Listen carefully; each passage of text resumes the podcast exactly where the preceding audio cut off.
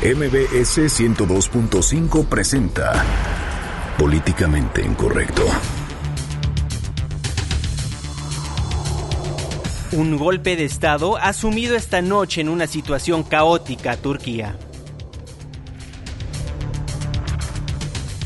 Un grupo de golpistas del ejército turco anunció haber tomado el poder en el país, donde decretaron un toque de queda y ley marcial mientras que las autoridades turcas informan que fue un fracaso el golpe de Estado. Y hoy, el Consejo de Seguridad de la ONU condenó como bárbaro y cobarde el atentado perpetrado la noche de este jueves en Niza, Francia.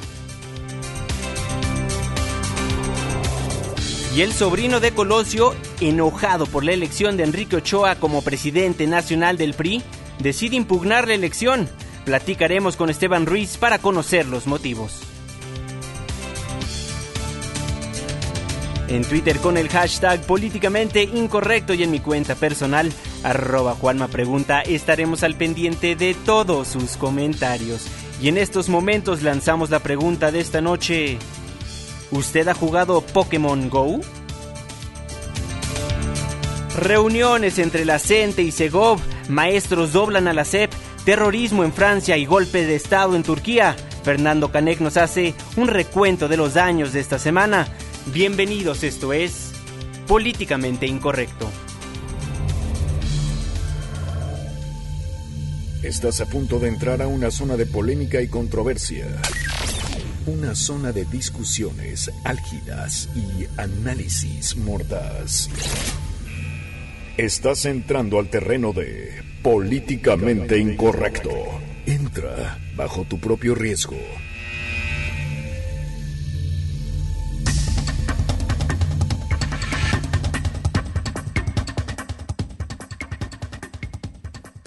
Muy buenas noches, 9 con 3 minutos. Le doy la más cordial bienvenida a Políticamente Incorrecto, la mesa de análisis y de opinión de Noticias MBS, hoy 15 de julio de 2016. Ya es viernes, Irving Pineda y quincena. ¿Cómo estás, mi querido Juanma? Y nada mejor que para ser feliz, que es viernes, que es quincena, 15 eh, de julio, el mes que más me gusta de, de, todos los años. Oye, Juanma, y justo cuando ya veíamos que la verdad eh, la situación, el día estaba súper bien, ya nos queríamos ir de fiesta, algunos ya de vacaciones, porque además hoy todo el mundo salió de vacaciones, o por lo menos las personas normales salieron de vacaciones. Inician vacaciones este viernes. Bueno, aquí pues informándoles, porque justo a la hora de la comida, bueno, pues se anunciaba lo que llamaban un toque, eh, un, golpe, de golpe de Estado ahí en Turquía que bueno, que desafortunadamente o afortunadamente depende del ojo con el que se mire, la población lo frenó allá en Turquía. mi querido Juanma. Y bueno, hay que decirlo así, fue una jornada importante. Eh, realmente la nota, ahora sí que como decimos los periodistas, la nota está en Turquía. Pero vamos a conocer los detalles de cómo fue el golpe del Estado militar.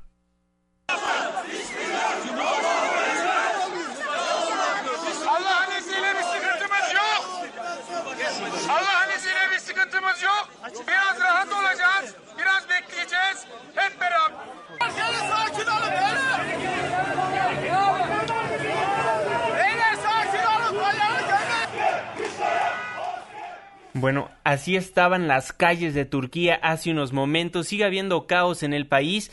Hasta el momento no hay mucha información concreta que podemos dar al auditorio, pero por lo pronto esos son los sonidos de la noticia. Claro que sí, y vamos a conocer los detalles.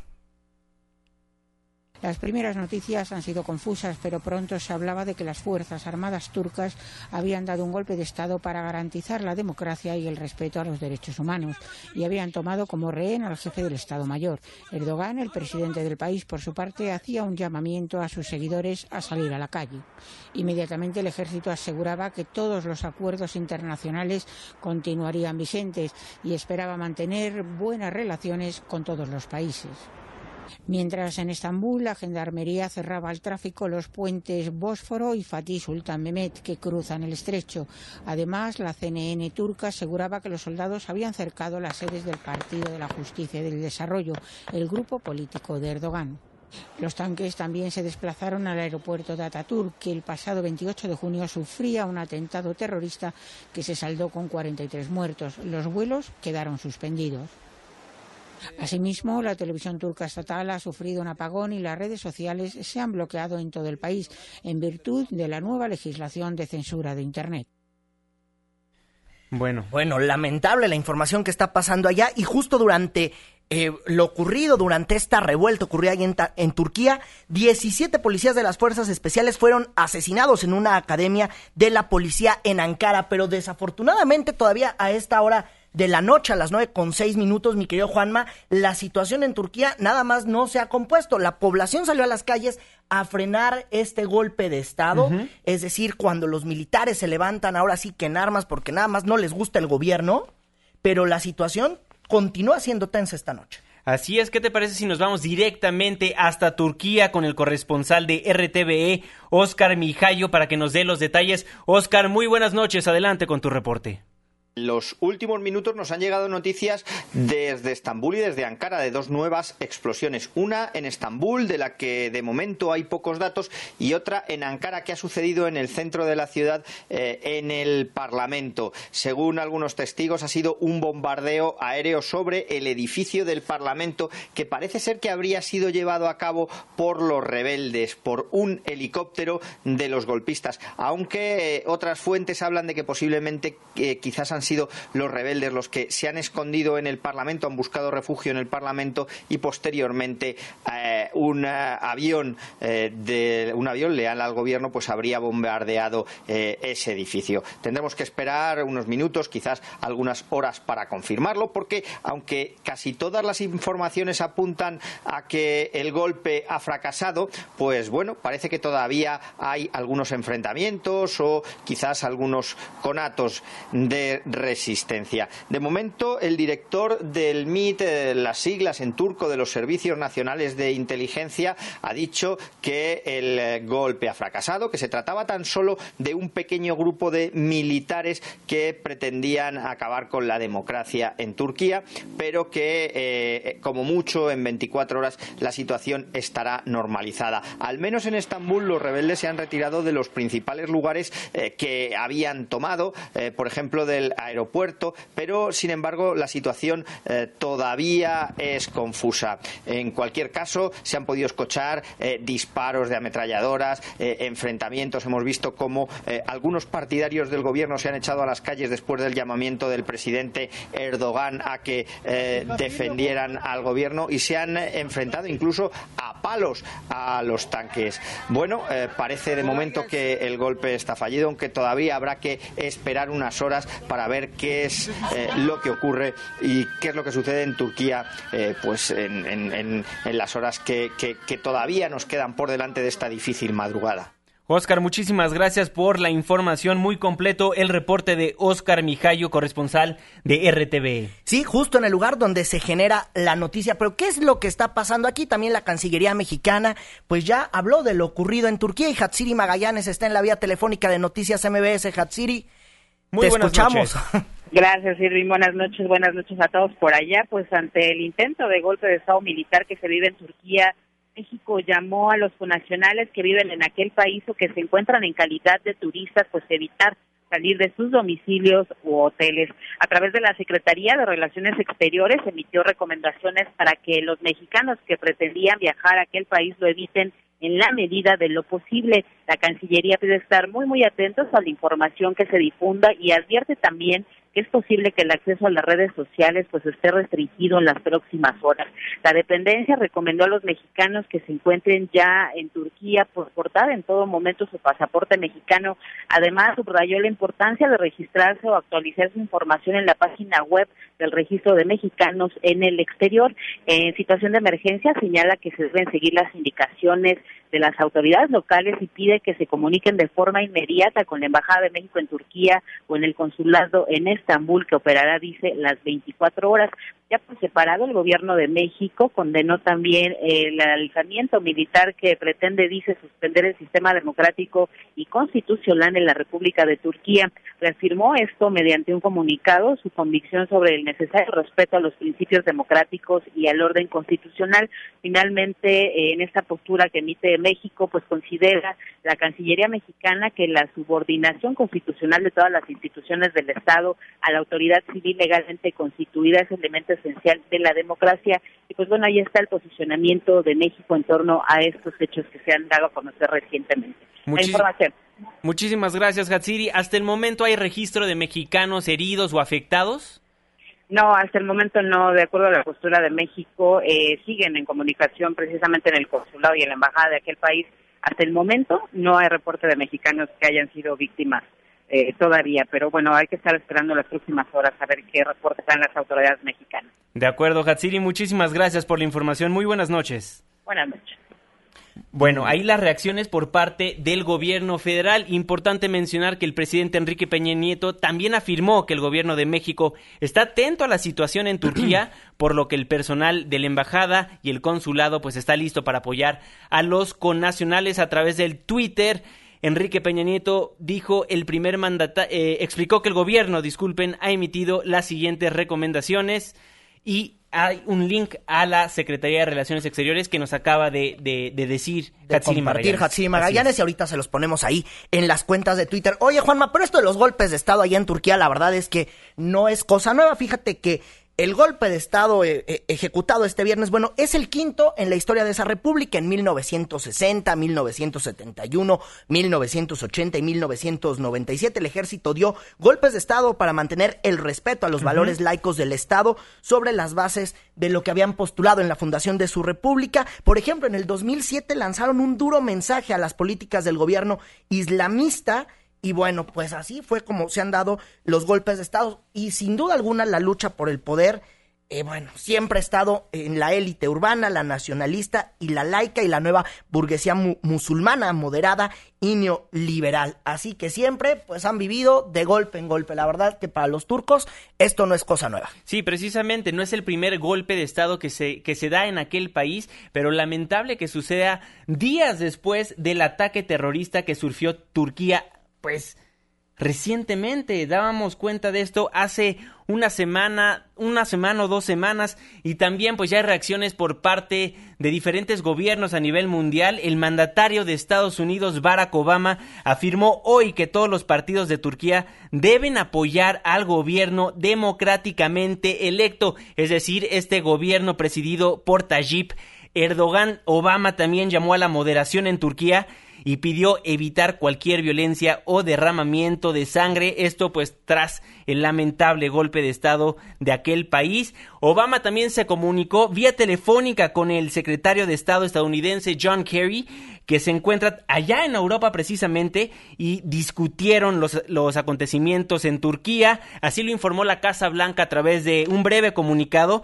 Y por su parte, el secretario Kerry destacó que el Departamento de Estado pues seguirá muy, muy al pendiente y centrándose en la seguridad de los ciudadanos norteamericanos en aquel país. Y el presidente pues le solicitó que lo mantenga al tanto a medida pues de que se va desarrollando esta situación que se está viviendo en Turquía. Sí, también y la agencia de noticias turca, eh, bueno, pues ha difundido en su cuenta de Twitter imágenes de lo que parece ser la detención rayana con el linchamiento de soldados por parte de civiles. Parte de la información pues que nos está llegando, pues ahora sí que minuto a minuto nos está llegando un poco a cuentagotas y estamos intentando, la verdad, armar un rompecabezas de lo que ha pasado en Turquía, porque sí es importante y sobre todo, Juanma, la nota de un quinto golpe de Estado, lo que se da esta tarde noche, bueno, tarde aquí en la Ciudad de México, y bueno, ya para ellos ya, ya, es día sábado y siguen con esta información y pues podemos decir, como nos decía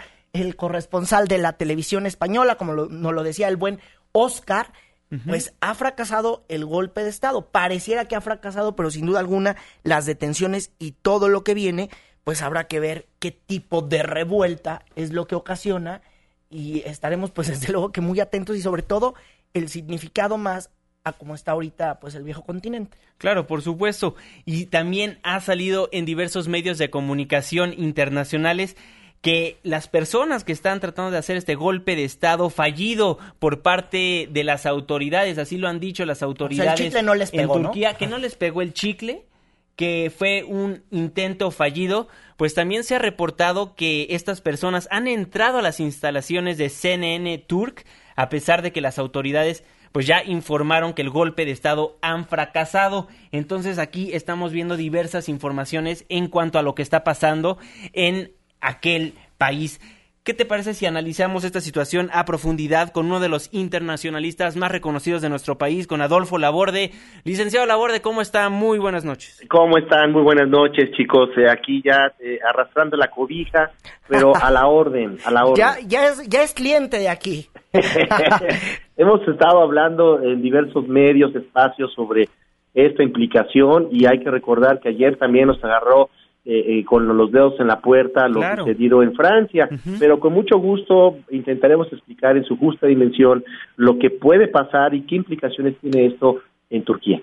De acuerdo, pues lamentable lo que pasó, un grupo de golpistas del ejército turco pues anunció que había tomado el poder en aquel país. Lo hemos comentado en este espacio, no es el primer golpe de estado en aquel país. Perdón, efectivamente ha habido ya varios intentos eh, desde la independencia de, bueno, no la independencia, desde la desde la desconfiguración del Imperio Otomano en 1923 ha habido eh, cierta participación de los militares, las últimas las tuvimos en los años 80, finales de la década de los 90 y ha estado latente. ¿Por qué ha estado latente? Porque bueno, los militares eh, eh, no solamente en Turquía, sino en muchas partes del mundo. Hay que recordar lo que pasó en, América Latina, lo que pasó en algunos países africanos. Los militares se hicieron del poder eh, después de las guerras neocoloniales o de independencia. Y bueno, ese es el caso de Turquía, en donde hasta los 80 llega un gobierno civil y bueno, han tenido una transición muy difícil que los pone en antesala de entrar o no entrar a la Unión Europea, que ha sido el gran debate que tenemos en los últimos. Claro que sí. Adolfo, y a ver, eh, mucha gente nos pregunta en redes sociales y desde que estábamos a la hora de la comida decían, a ver, esto del golpe de Estado, y vamos a bajarnos un poquito más para que la gente nos escuche, ¿cómo entenderlo? Un golpe de Estado que no fue golpe de Estado. O sea, ¿qué va a pasar con los militares mañana o en las siguientes horas? Claro, ha habido una serie de posturas en los medios de comunicación eh, se habla de un golpe de Estado. Cuando hablamos de un golpe de Estado es cuando este se consuma, cuando regularmente, eh, eh, tradicionalmente en la historia contemporánea, en la historia universal contemporánea, los golpes de Estado han estado en manos de los militares, ¿no? Recordemos el caso de Chile, ¿no? Con Allende, recordemos el caso de, de Granada, ¿no? De, de, de, de, otros países, de muchos, muchos, muchos casos. Bueno, entonces, eh, cuando los militares eh, eh, llegan al poder, destituyen a todo el orden jurídico, a todos los poderes, e instauran un, un gobierno militar, una junta militar se le llama, se le llama junta militar porque los militares son los que se reúnen para tomar las decisiones, pues se hace en dos vertientes. Una, para garantizar la gobernabilidad del país, que es lo que están diciendo estos, eh, los, los golpistas, y dos, para poder eh, quitar a una serie de enemigos del sistema que responde a otros intereses. En este caso no se consumó, eh, se, se, se, habla ahora de un intento fallido de golpe de Estado. ¿Qué va a pasar con ellos? Pues lógicamente, como ya se han visto en las escenas de la televisión, muchos de ellos serán recluidos y, y, pues habrá una junta militar que les condene y quizá eh, les den algunos años de cárcel y en el peor de los casos la pena capital. ¿Qué es la pena capital? Los van a fusilar y es que existe dentro de la de, lo que el marco jurídico la traición en la patria. Hay que recordar que en México eh, la traición a la patria es la pena capital, tengo entendido. Claro que sí, y bueno, hasta el momento reportan ya las agencias informativas que van más de 120 militares detenidos después de este intentona golpista. Efectivamente, esto es lo que se está dando, eh, no se ha consumado, el presidente eh, eh, lanzó un llamado en redes sociales para que la gente saliera a la calle, se pronunciara y por los sucesos, las noticias que estamos viendo, la información que está circulando en los medios de comunicación, parecería que lograron detener el, golpe de Estado y eh, eh, bueno, pues esperaremos las reacciones de la comunidad internacional que ya se ha pronunciado al respecto y por supuesto del propio presidente que el día de mañana tendrá mucho trabajo. Adolfo, ya para agradecerte mucho por tu tiempo en este espacio, ¿cómo has visto hasta el momento el actuar del presidente Tayyip Erdogan? Bueno, pues mira, eh, ha sido un presidente que, repito, se ha movido hacia un Estado eh, un tanto eh, fuera de los cánones laicos, quiere impulsar una, una especie de, disposición o predisposición hacia fundamentalismos religiosos, gran parte de, los de la gente que le ayuda en el ministerio de, la religión pues está moviendo al ministerio de educación eh, ha habido eh, ciertas quejas por eh, conceptos o preceptos antidemocráticos, ha habido, se le acusa también de ser intolerante, ¿no? Y bueno, pues eso lógicamente por un lado, por otro lado también ha tenido un doble juego en el terreno internacional, ha generado simpatías con los europeos, con Estados Unidos y bueno, pues nada más y nada menos es miembro de la OTAN. Así es. Bueno, Adolfo Laborde, muchísimas gracias por tu análisis en este espacio informativo. Nuevamente te agradezco. Con mucho gusto estaré pendiente. Hasta luego. Muy buenas noches. Bueno, ahí el muy acertado análisis de uno de los internacionalistas más reconocidos de nuestro país, Adolfo Laborde. Bueno, por lo pronto lo que sabemos que es un grupo de golpistas del ejército turco, pues pretendía hacer tomar el país por completo, quería decretar un toque de queda y ley marcial, pero ya sabemos a través de diferentes espacios informativos a nivel mundial que pues fue un golpe de Estado fallido, fue un intento. Fue una intentona y también esta noche, para allá ya esta mañana de sábado, allá en Turquía, bueno, pues ya se han difundido las primeras imágenes de los bombardeos sobre el Parlamento turco en Ankara y también, pues seguimos con muchísimo más información que nos llega por las diversas agencias, Juanma. Así es, el primer ministro en estos momentos ha actualizado a 130 la cifra de militares detenidos y ha informado de la muerte de un general golpista. Entonces, el gobierno de Tayyip Erdogan está tomando cartas en este asunto. Sí, claro, quién, quién sabe quién habrá sido el, el fallecido, ¿no? Sí, pues un general, supongo que es de alto rango. Pues seguramente el que lo organizó. O estará en, los organizadores, ¿no? Seguramente. Bueno, 9 con 22 minutos, nos vamos a un breve corte comercial y al regresar le, le, contamos acerca de todo lo que está pasando en Francia después del ataque terrorista que sufrió ayer en Niza. Una pausa. Regresamos. Vamos a venderle un avión a Obama. ¿Qué les parece? De lujo. Y continuamos con Políticamente Incorrecto. Porque tu opinión es importante. Llámanos al 5166-1025. Continuamos. 9 con 25 minutos, estamos de vuelta en su programa Políticamente Incorrecto a través del 102.5 de su frecuencia modulada. Bueno, hace unos momentos, hace unas horas, sucedió el golpe de Estado allá en Turquía, pero ayer también le dábamos cuenta de un ataque terrorista en Niza, Francia, en la costa azul de, de aquel país. Y bueno, hasta el momento hay 84 personas muertas, muertas por este ataque donde un camión arrolló a una multitud en la costa azul de Francia. El responsable fue Mohamed Lahoyer Bulgel. Él fue el responsable de las muertes de más de 84 personas, cientos de heridos. Es la información hasta el momento. Recordemos a Karima Lamara, una de las sobrevivientes de Niza, que narra lo que vivió. Había gente por el piso, mucha, mucha gente. Traté de no mirar esa escena. Desvié mi vista, no quería ver. Fue todo tan doloroso. Bueno, parte de la narración de Karima Lamara y también otra mujer narra cómo sobrevivió este ataque en Francia. Estábamos cenando en un restaurante y de repente vimos correr gente por la calle asustada, entrando despavorida, gritando, llorando y es que todo el mundo habla francés y nadie nos explicaba qué estaba pasando. Bueno, y también la Procuraduría de Justicia de ese país, bueno, pues permanece investigando lo ocurrido ayer. Así es, y este es la voz del procurador Jean-Jacques Ouf.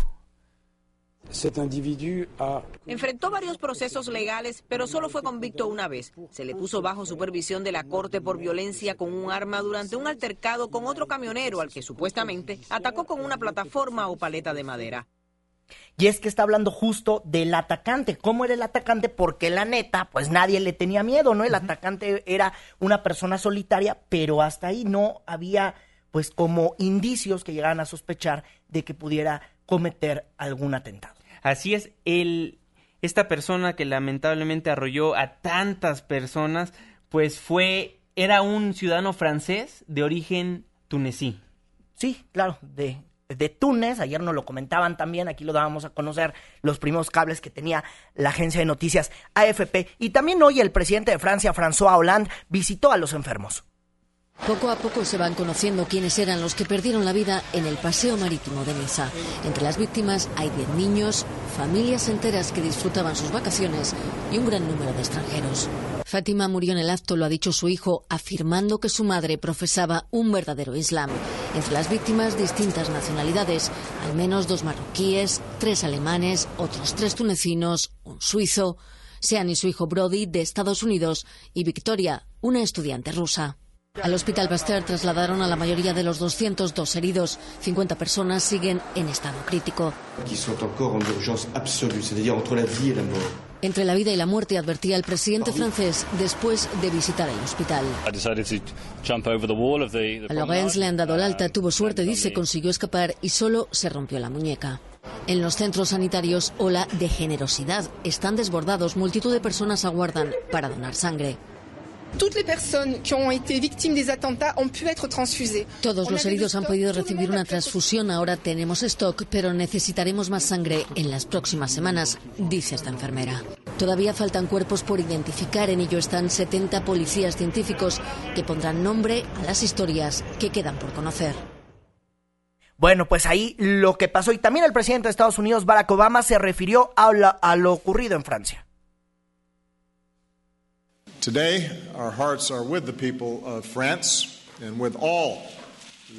El día de hoy nuestros corazones están con toda la gente de Francia y con todos los inocentes, hombres y mujeres, y tantos niños que fueron heridos y murieron en este ataque.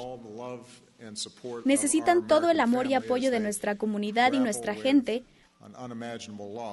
para poder superar esta inimaginable pérdida y tratar de superar lo que serán unos días sumamente difíciles para ellos.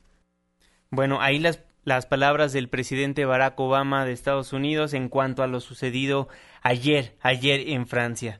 Lamentable lo que está pasando. Una vez más el terrorismo causa la muerte de 80 personas, 80 civiles inocentes, ¿no? Claro. Que solamente su único delito era estar festejando la fiesta nacional de Francia. Así es, el Día Nacional de Francia lamentablemente tuvo, pues, un cielo oscuro en aquel país, en la Costa Azul, en Niza. 9 con 30 minutos, vamos a una pausa comercial y regresamos a, a Políticamente Incorrecto. Preguntas más toca mañana. Ponemos nuestro plantón en el zócalo y regresamos a Políticamente Incorrecto. Síguenos en Twitter en arroba Juanma Pregunta. Regresamos. 9 con 32 minutos, estamos de vuelta en Políticamente Incorrecto, la mesa de análisis y de opinión de Noticias MBS. Irving Pineda, pasemos de los temas internacionales a la agenda nacional. Vamos a dar un giro de 180, ya vámonos más a los temas, a, a, los que nos tocan, ¿no? Y bueno, mañana por fin se va a elegir, o en teoría, por fin mañana se va a elegir al nuevo presidente o presidenta nacional del PRD. Como siempre, los perredistas, los consejeros perredistas, que no son los connotados, los que conforman la reunión de este consejo, mañana van a reunirse, tienen la cita a las 12 del mediodía, pero bueno, como es hora PRD, seguramente el pleno se instalará a las 5 de la tarde y ahí los perredistas van a elegir pues al nuevo dirigente nacional que la verdad tiene muchísimas tareas como organizar los comicios del 2017, del 2018, y sobre todo pues ver si van en la en alianza con la derecha o con la izquierda. Ayer el tío de Fer, el tío López Obrador, les lanza un mecate allá al PRD para que se vayan en alianza con él, siempre y cuando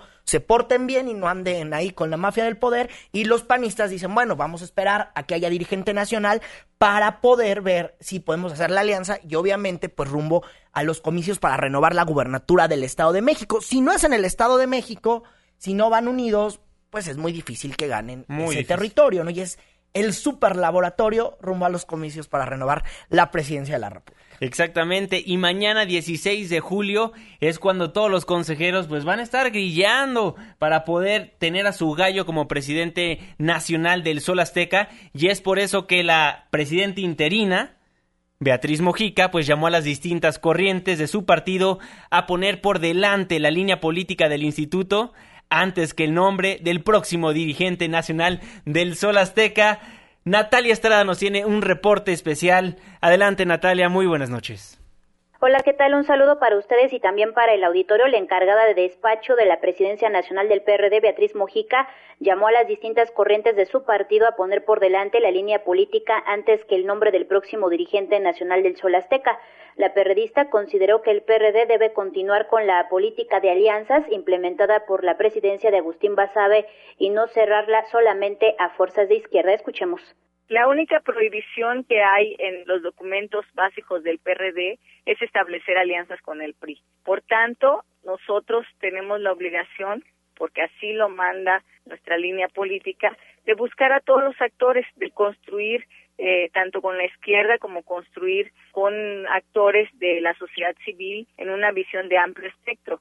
Eh, lo más importante, insisto, es que generemos condiciones que lleven a derrotar, a derrocar el sistema priista en el Estado de México, por ejemplo. Entrevistada por Noticias MBS, refirió que quien sea designado como líder nacional del PRD este sábado debe implementar una estrategia que lleve al derrocamiento del PRI en el año 2018. La responsabilidad del PRD es implementar una estrategia que lleve al derrocamiento del PRI en las próximas elecciones locales en el Estado de México y los demás estados Nayarit y Coahuila. Pero desde luego iniciar la ruta de esa estrategia que lleve también al derrocamiento del PRI en el 2018. Y en esa estrategia que tenemos que, que establecer muy claramente, pues tenemos que valorar todas las posibilidades. Y luego de que el presidente nacional de Morena, Andrés Manuel López Obrador, se pronunciara por establecer alianzas con el PRD, la perredista aseguró que no será a través de la descalificación como las fuerzas de izquierda lograrán hacerle frente al PRI gobierno en las próximas elecciones del año 2017 y 2018. Hasta aquí la información que les tengo. Muy buenas noches. Muy buenas noches, Natalia. Muchísimas gracias por la información. Oigan, y también que nos marquen al 5166125 para ver qué opinan de todos estos cambios en la política de los presidentes nacionales, porque aunque los vemos muy lejanos, lo cierto es que siempre nos pegan porque las decisiones, eh, las decisiones que ellos toman son referentes, referentes para cuando vamos a las urnas y cuando queremos un gobierno, a un nuevo gobernador, a un nuevo alcalde, diputado y demás sujetos que tenemos que ir a votar. Oigan, y por cierto, yo les debo de recomendar que mañana escuchen a mi querido Juanma en Preguntas más, Preguntas menos, en punto de las 15 horas, porque tiene una plática muy buena con Ángel Ávila. ¿Quién es Ángel Ávila? Él es el presidente del Consejo Nacional del PRD, que más o menos, para que entendamos así, es como el INE que califica el proceso para renovar la dirigencia nacional del PRD. La verdad es que Juanma pregunta, se, eh, pues se, se, dio un golazo porque lo tiene justo en el momento en que se va a estar realizando este el Consejo Nacional. Esto es lo que escucharás mañana en Preguntas más, Preguntas menos con Juan Manuel Jiménez. El Consejo Nacional en esta ocasión se va a dedicar a organizar la elección del próximo presidente del Comité Ejecutivo Nacional ¿Cuál va a ser el proceso el día de hoy? Eh, a la renuncia de nuestro compañero Agustín Basabe, eh, hay una eh, designación que tiene que ser este máximo órgano. Ángel Ávila, presidente del Consejo Nacional del PRD, ¿cómo mantener el orden en este consejo? El mantener el orden implica respetar ese derecho de los consejeros. Si se elige el día de hoy el próximo presidente del Comité Ejecutivo Nacional del PRD, del Sol Azteca, ¿qué va a pasar? ¿Cuál es el proceso? si se elige el día de hoy, estaríamos hablando que tendría que lograr las dos terceras partes y eso le diera una legitimidad extraordinaria. Tendríamos un presidente fuerte para poder enfrentar el proceso electoral del 2017. ¿Están dispuestos a negociar en el Sol Azteca con Andrés Manuel López Obrador? A nosotros no nos queda el saco de que si somos un partido que tiene vínculos con el PRI o con el poder, eh, yo no sé a quién se lo dirige Andrés Manuel, pero al PRD no.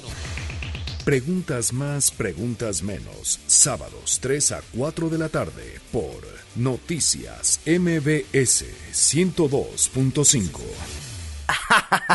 Ángel Ávila le dice a Juanma que no le queda el saco de la mafia del poder. Ajá.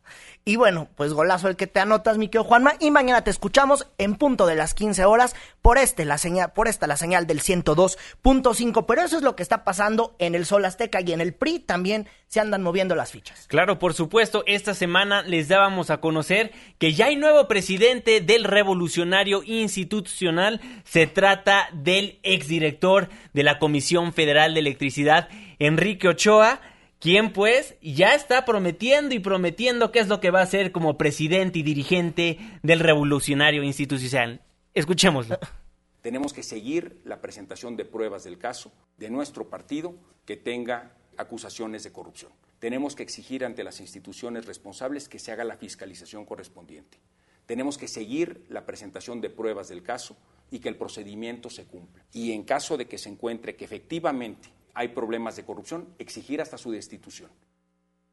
Bueno, seguramente es porque Enrique Ochoa quiere hacer un partido de clase mundial. Y bueno, también pues hablaba sobre los gobernadores, porque bueno, hay que decirlo, los gobernadores priistas, Javier Duarte y Borge, Roberto Borge Angulo de Quintana Roo, pues están acusados de despacharse hasta con la cuchara mayor. Y pese a que ya pasaron los comicios, las acusaciones siguen y siguen. Y el mensaje de Enrique Ochoa pues habrá que es, si los va eh, si les va a quitar, si los, les van a quitar la militancia al interior del PRI o qué es lo que va a hacer. La verdad es que Enrique Ochoa tiene un papel muy difícil y también como difícil es que Enrique Ochoa llegara al poder porque hay militantes que han presentado diversos recursos legales a fin de invalidar el proceso en el que se convirtió en presidente nacional del PRI Enrique Ochoa. Fíjate que hace unos días el sobrino de quien fuera el candidato presidencial, Luis Donaldo Colosio, emblemático en el PRI, eh, Esteban Ruiz presentó pues una, un recurso legal ante la Comisión de Justicia Partidaria de ese, de ese partido, eh, donde, bueno, pues eh, pide que le invaliden porque dicen que Enrique Ochoa no tiene la militancia de 10 años, que es el requisito básico e indispensable para convertirse en presidente nacional del PRI. Ojo, no es la única voz, pero lo, lo cierto es que Esteban Ruiz pues amaga con ir hasta fuera del partido a fin de que se revise este caso y ya lo tenemos en la vía telefónica a Esteban Ruiz. ¿Cómo estás, Esteban? Muy buenas noches. Hola, buenas noches, Irwin. Buenas noches a tu auditorio. Esteban, preguntarte, eh, bueno, ya presentaste este recurso legal, cuéntanos en qué consiste y por qué tú estás diciendo que Enrique Ochoa no tiene una militancia de 10 años al frente del PRI. Eh, bueno, te comento que lo presentamos el día miércoles en la, ante la autoridad responsable, que es la Comisión de Procesos Internos del partido, la cual lo tiene que turnar la Comisión de Justicia Partidaria. El asunto de la militancia es muy claro. La convocatoria marcaba una militancia fehaciente de 10 años para quien se quisiera registrar. Eh, el doctor Ochoa ha dado muestras públicas de estar alejado del PRI, quiso ser consejero del IFE, eh, por ahí hay un video donde reniega el partido, presentó un litigio en el 2006 ante el partido. Entonces, para nuestro juicio, el doctor Ochoa no cumple con los 10 años de militancia fehaciente y es por eso que decimos impugnar esta parte de la convocatoria sin descuidar una impugnación a la convocatoria propia por vicios de origen. Esteban Ruiz, te saluda Juan Manuel Jiménez. Oye Esteban, yo estoy viendo aquí en el Twitter de Enrique Ochoa, él subió su acreditación del revolucionario institucional que lo acredita como miembro desde julio del 91. ¿Qué nos dices de esta imagen? Bueno, yo he visto la credencial igual que ustedes y bueno, pues no sé, en aquel entonces así las daban, yo soy un poco más joven, no me tocó una credencial así, pero nos, nos reímos mucho por el número 003 y de ahí parte la suspicacia de, de cómo le hizo, de dónde la sacó, si la guardó tanto tiempo, está intacta, pero bueno. Estaba en el baúl de los recuerdos. Cada quien tiene, tiene sus argumentos. Yo me pregunto si algún presidente del partido con, con militancia reconocida hubiera tenido que subir al Twitter o al Facebook una foto de su credencial para que los periodistas le creyéramos que era militante, ¿no?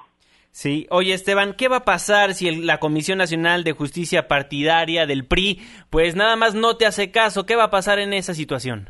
Eh, la Comisión Nacional de Justicia Partidaria tiene la obligación de, contestarme en un plazo no mayor a tres días después de que la turne la Comisión de Procesos Internos. Si no es si no es de mi plena satisfacción la respuesta, voy a ir al Tribunal Electoral. voy, a ir a la, voy a ir a la autoridad electoral, que es la que tendrá que dirimir, y yo creo que ahí habrá más, más, más visión, más espacio para revisar con cuidado lo que estoy presentando. Yo confié plenamente en la instancia del partido, tengo 22 años de militancia, fui candidato del PRI diputado federal aquí en la Ciudad de México y por lo mismo quise ir primero a la instancia y no irme per saltum al tribunal, que tenía la opción de irme directamente al tribunal, te lo comento. Sí. Pero entonces decidiste ir directamente con la Comisión Nacional de Justicia Partidaria. Así es, es la instancia que nos debe eh, validar los derechos de los militantes. Si no fuera el caso y si me contestaran algo que para mi juicio no es lo correcto, voy a ir al tribunal, eh, voy a ir hasta las últimas consecuencias legales en este asunto porque es de mi interés que se resuelva si realmente cumplía con la militancia, si la tenía, si no la tenía, si se fue, si regresó, si renunció, como él mismo lo ha manifestado, no es un secreto que él por ahí tiene un video donde reniega de la militancia, no es un secreto que fue consejero del INE y pues no puede ser juez y parte, si quiere estar en el INE no puede estar en un partido político. Así es. Bueno, Esteban Ruiz, muchísimas gracias por tomarnos la comunicación aquí en Políticamente Incorrecto. Estamos muy al pendiente de lo que vaya a pasar. Pues a ver qué te responde la Comisión Nacional de Justicia Partidaria y si te vas directamente al tribunal, pues estaremos aquí muy al pendiente de la información. Muchísimas gracias. Les agradezco, le agradezco a tu auditorio que nos haya escuchado y estoy para servirles. Muchísimas gracias, Esteban Ruiz.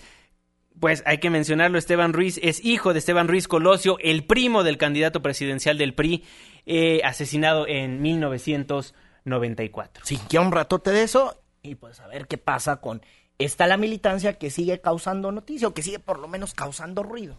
Bueno, ahí lo que está pasando en el Sol Azteca, mañana 16 de julio estarán eligiendo a su próximo presidente nacional, o ese es el plan, porque ya sabemos que en el PRD les encanta tomar sus recesos de negociación. Anteriormente tomaron 15 días, se cumplieron los 15 días que es mañana, mañana se cumplen los 15 días, y bueno, a ver si sale presidente nacional del Sol Azteca. Seguramente en los primeros minutos del domingo, ya seguro, seguro hay.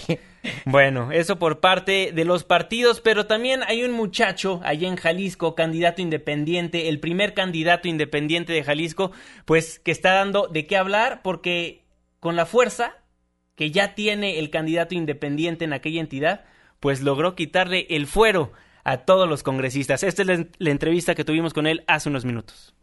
Pues para los que creían que los muros no caían, tenemos en la línea telefónica de Noticias MBS al diputado independiente de Jalisco, Pedro Kumamoto. Pedro, diputado, muy buenas tardes, ¿cómo estás? Juanma, buenas tardes a ti y a todas las personas que nos escuchan. Yo muy contento por este primer eh, pequeño paso, pero paso importante para poder acabar con la impunidad en el país. Oye Pedro, para todas las personas que creían que los muros no caían, por fin cayó el primer muro y fue en el estado de Jalisco. Se cae, se cae el fuero en aquella entidad. Sí, bueno, pues es un primer muro el quitar el fuero. Definitivamente no es lo único. Definitivamente no se trata de, de reducir a esa figura la impunidad en el país, pero creo que es algo que ayuda bastante para eh, servir como un ejemplo a nivel nacional de que los privilegios de la clase política tienen que acabar y que tenemos que construir un espacio en donde las personas seamos iguales, no políticos por encima de la población, sino que sea la población parte de la clase política. A ver, diputado Pedro, ¿por qué no nos cuentas cómo fue el paseo para que el fuero cayera en Jalisco? Fíjate que ha sido un espacio de consenso entre, creo yo, casi todos los partidos políticos y pues esta diputación independiente. Lo que sucedió es que presenté y hemos y los demás partidos políticos han presentado iniciativas al respecto. Nos dimos cuenta que no había muchas eh, diferencias y dijimos, ¿qué tal si vamos sacando adelante una iniciativa en donde, pues en conjunto, quitemos el fuero a todas y a todos los servidores públicos del Poder Ejecutivo, Legislativo y Judicial, eh, algo así como 1.500 funcionarios públicos en todo Jalisco, que en algunos casos ni siquiera entendíamos el por qué tenían fuero. Oye Pedro, a ver, cuéntanos, han sido unos meses de que eres uno de los primeros diputados independientes, el primero en Jalisco. ¿Cómo ha sido ser un diputado independiente? ¿Te tienes que asociar o aliar con diferentes fuerzas públicas, con diferentes partidos políticos? Fíjate, Juanma, yo me acuerdo mucho de, esa entrevista que tuvimos contigo e, ese sábado, hace ya casi un año, precisamente platicábamos acerca de qué esperábamos y creo que más o menos ha sido esto, ¿no? Un proceso en donde desde luego tiene que haber deliberación, desde luego tienes que buscar en qué puntos coincides. Definitivamente hay muchos en los que no coincidimos pues con la vieja guardia de la política, pero también hay que decirlo, han existido temas que hemos logrado sacar gracias a que se presentan y se plantean como debe ser, con una búsqueda de, de, liberación. Por ejemplo, el tema de participación social. Mi bandera en la campaña fue algo para nosotros importantísimo, poder impulsar presupuestos participativos, bajar los requisitos para candidaturas independientes, o por ejemplo la revocación de mandato, que también ya es un hecho aquí en Jalisco. Pues bueno, nos tomó muchísimo tiempo platicarlo, consensuarlo, pero se logró. Y se logró porque la población estuvo al pendiente, se lo exigió a los demás eh, diputados y diputadas y te puedo decir que creo yo que ha valido la pena este proceso. Oye, diputado, también en esa ocasión platicamos en el programa Preguntas más, preguntas menos acerca de que te ibas a cortar el sueldo. ¿Así sucedió? ¿Así es como le estás haciendo? Fíjate que también, qué buena pregunta, Juanma. El, hoy se pueden meter a kumamoto.mx a ver cómo se dona el 70% de mi sueldo mes con mes. Cada quincena dono eh, algo así como unos 29 mil, 28 mil pesos. Y este hemos estado reuniéndolo en un fondo que se llama eh, bueno, es un fondo para participación social que se está eh, juntando en Corporativa de Fundaciones, una organización de la sociedad civil que tiene casi 15 años, que se ha dedicado a trabajar con ONU, con distintas fundaciones internacionales y, bueno, que tienen toda la legitimidad para poder guardar este dinero y quizás hacia principios, mediados de agosto, se hará el lanzamiento de la primera convocatoria para que organizaciones que eh, se dedican a la participación social, que se dedican a empoderar a las personas, a hacer pedagogía política, puedan participar por estos, estos fondos, que digo, no es un fondo muy grande, pero es un fondo que eh, refleja pues un gran sacrificio y al mismo tiempo un gran cariño por la comunidad que nos vio crecer. Diputado Pedro Kumamoto, pues ahora sí que cae el primer muro, se quita el fuero en el estado de Jalisco. ¿Qué sigue en la agenda pública del diputado independiente Pedro Kumamoto? Fíjate que son agendas que tienen que ver, por ejemplo, con el construir una relación de parlamento abierto, es decir, que la gente sepa qué es lo que hace su diputado, qué es lo que hace su diputada, a qué nos dedicamos, en qué estamos chambeando, a qué le contratamos, qué cosas o qué servicios. Otra cuestión muy importante es hacer juicios políticos ciudadanizados, es decir, que el juicio político no sea una herramienta para escudarse entre la clase política, sino que sea verdaderamente un espacio con el cual podemos quitar del cargo a aquella persona que haya hecho mal uso de las funciones públicas. Y bueno, vendrán también impulsar una agenda de ministerios públicos autónomos, es decir, quien investiga los crímenes que no sea designado por cuatazgos o amigazgos, lo mismo que los jueces, lo mismo que los magistrados, necesitamos un poder judicial independiente y bueno, estaremos trabajando para que eso suceda también aquí en el estado de Jalisco. Diputado, ya finalmente me gustaría que le dieras un mensaje a la ciudadanía en general, no nada más a los jaliscienses, qué decirle a la ciudadanía mexicana acerca de la agenda que estás manejando y pues para los que no creían, los muros están cayendo y empezamos en Jalisco. Así es, pues yo creo que algo muy importante, Juanma, es poderle decir a las personas que nos habían dicho que nos teníamos que acostumbrar a los privilegios de la clase gobernante, nos habían dicho que teníamos que acostumbrarnos a la corrupción, al tráfico de influencias, y creo yo que aquí en Jalisco y en otros estados hay muchas muestras de que esto no es cierto, de que podemos vivir con otro tipo de eh, sociedad, que podemos construir un espacio mucho más igualitario que respete la diversidad y los derechos humanos y sobre todo que esos muros de desesperanza, de decepción, de derrota, esos muros sí caen. Y creo, como lo has dicho muy bien, eh, que aquí ya están empezando a caer los muros y tenemos que construir otro tipo de sociedad en nuestro país. Pedro, no queda más que agradecerte por tu tiempo y felicitarte por lo que estás logrando en Jalisco. Esperemos muy pronto se haga a nivel federal. Muchísimas gracias y mucho éxito. Juanma, yo más bien agradecido contigo por aquella entrevista de hace un año y bueno, por esta nueva oportunidad de platicar con más personas en todo el país. Muchas gracias. Muchísimas gracias. Ahí tienen al diputado independiente de Jalisco, Pedro Kumamoto. Bueno, muchísimas gracias, Pedro. Vamos a un corte comercial y regresamos a Políticamente Incorrecto. Le damos una vuelta a la rueda de la fortuna y volvemos a Políticamente Incorrecto. Debate con nosotros en Políticamente Incorrecto. Regresamos. 9 con 55 minutos, ya está muy de moda el Pokémon Go, lo hemos visto en diversos canales de YouTube donde nos dan a conocer qué es lo que es, vemos en las calles gente mirando el celular y atrapando a Pokémones y para que nos explique este fenómeno tenemos en la línea telefónica de Políticamente Incorrecto a José Antonio Pontón, un experto en tecnología. José Antonio, muy buenas noches, ¿cómo estás? ¿Qué tal, Juan Manuel? ¿Cómo estás? ¿Todo muy bien? Pues sí, efectivamente un fenómeno el Pokémon Go, que además tengo que aclarar que todavía no es oficial en México, ¿eh? Ándale, O sea, el- ¿cómo en crees? realidad nada más está en, creo que en Australia, eh, Nueva Zelanda y Estados Unidos, oficialmente. Todo lo que hemos descargado en México y Latinoamérica es de manera entre lo legal y lo ilegal, no es ilegal 100%, pero eh, tú si, te, si tienes una cuenta de iTunes Estados Unidos, en México, pues lo puedes descargar. o si tienes una liga del APK, que es este software que no está, no, no está en la tienda de Google Play de Android, sino pues está regado en la red, lo puedes descargar, le dices a tu teléfono que pueda instalar aplicaciones de terceros, este, aunque no sea seguro, el teléfono, el Android te va a decir, oye, pero igual no es seguro y puede tener malware o virus, lo que sea, ¿no te importa? No, no me importa, le pones que pum, se lo descarga, ¿no? Es un, es un videojuego, sin duda alguna, pues ya se popularizó, hizo que se subieran las acciones, creo que hasta 40% de, de Nintendo. Es más popular ya que Twitter, que Tinder, esta red social de... De, De citas de- a para ciegas, encontrar, ¿no? ajá, encontrar pareja y citas. Y, es un fenómeno, sin duda alguna. ¿Y de qué se trata? Eh, Tú tienes que ir encontrando Pokémones, estos pequeños monstruos de bolsillo, es por eso que se llama Pokémon, porque es Pocket Monster, eh, y en la calle, porque es a través de geolocalización y los mapas de la ciudad, y te vas a encontrar estos pequeños monstruitos en la calle con la realidad aumentada, es decir, rápidamente qué es la realidad aumentada. Cuando vemos un partido de la NFL en la televisión, vemos una línea amarilla pintada que es la del primero y diez en la tele. Pero en realidad no lo está. Es decir, si estás en el estadio, pues no está esa línea pintada.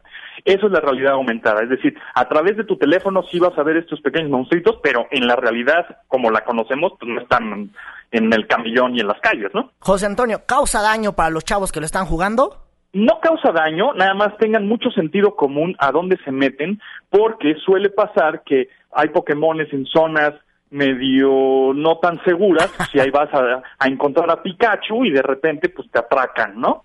Porque estás muy entretenido mirando el teléfono y pues puede llegar un amante de lo ajeno y arre- arrebatarte el teléfono, si bien te va y si mal te va, pues sale peor la cosa, ¿no? Te puede sacar un arma, lo que sea. Entonces, tengan mucho sentido común. Oye, José Antonio, aquí entre nos tú te la vives jugando Pokémon Seguro Go, seguro, tienes. ¿verdad? No, no me la vivo jugando porque entre Snapchat, Twitter, Facebook, Instagram, Pokémon, hay otro videojuego que salió de Nintendo que se llama Mitomo, etcétera, pues tengo que trabajar en algún momento, entonces no le puedo invertir el tiempo que me gustaría. Pero bueno, soy nivel 4, seguramente habrá gente que está ya en nivel 10 y nivel 11, pero ahí la llevo, ahí la llevo. Oye, José Antonio Pontón, tu cuenta de Twitter. Es JA Pontón, cualquier duda o aclaración tecnológica, ahí estoy a sus órdenes. Excelente, muchísimas gracias por tomarnos la llamada. Gracias a ti. Abrazo fuerte. Hasta luego. Hasta luego. Bueno, ahí José Antonio Pontón, un experto en tecnología. Chequen su cuenta de Twitter, sube cosas bastante interesantes. Irving Pineda, 9 con 58 minutos. Nos tenemos que despedir de este espacio, no sin antes felicitarte, porque el día de mañana, pues sí, Irving Pineda cumple años y Fernando Canek no está aquí, pero te mando un mensaje. Gracias. Así es, mi querido Juanma, no puedo estar con ustedes en el estudio, pero le quiero desear un muy feliz cumpleaños al reportero de Políticamente Incorrecto, al señor Irving Pineda, y para hacerlo, unas pequeñas estrofitas de...